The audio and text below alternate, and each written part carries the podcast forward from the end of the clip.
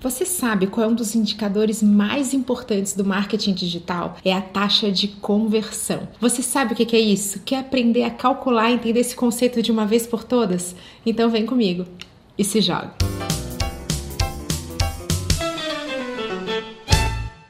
Converter nada mais é do que alcançar o seu objetivo. O que é o seu objetivo? Depende muito. Caso você tenha um e-commerce, o seu objetivo é vender. Caso você não venda pela internet, de alguma forma você gostaria que a internet te ajudasse a vender. Então é muito provável que o seu cliente possa pedir uma demonstração do seu serviço, um orçamento ou agendar uma reunião com você usando o formulário de contato do teu site ou as redes sociais para isso. Ou seja, receber contatos dos seus clientes passa a ser um.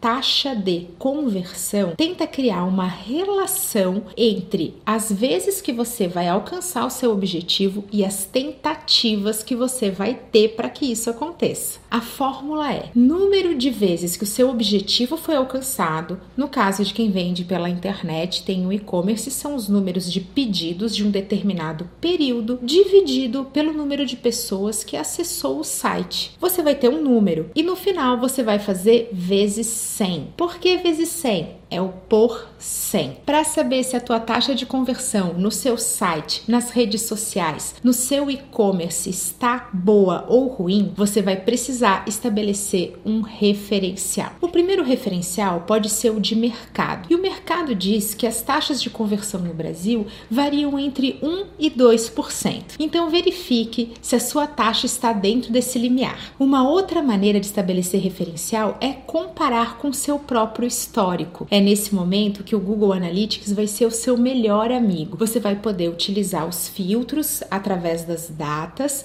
para entender como estava sua taxa de conversão ao longo do tempo e você vai comparar a sua taxa de conversão desse mês com o mês anterior ou com o semestre anterior ou por que não com o ano anterior. E assim identificando como está o andamento das suas ações, o sucesso das suas ações de marketing naquilo que mais interessa para gente, que é trazer trazer resultado. A maioria das ferramentas de mídia paga na internet, como o Google AdWords, o Facebook Ads, o LinkedIn Ads, possuem pixels, tags que você vai colocar dentro do seu site para conseguir medir e acompanhar as conversões. E isso é muito bom, porque garante que você consiga medir e comparar as diferentes mídias para entender qual delas ajuda você a converter melhor e, por consequência, ter melhores resultados. Uma outra vantagem de acompanhar a taxa de conversão é que você vai descobrir que vale muito mais a pena aumentar taxas de conversão que são baixas do que encher o seu site de gente. Você para de investir o seu dinheiro em estratégias de mídia para botar muita gente dentro do, daquela plataforma e passa a tentar encontrar maneiras de transformar as pessoas que já estão lá em potenciais clientes, iniciando isso, que são as nossas estratégias de funil que nós já discutimos em outro vídeo sobre inbound marketing.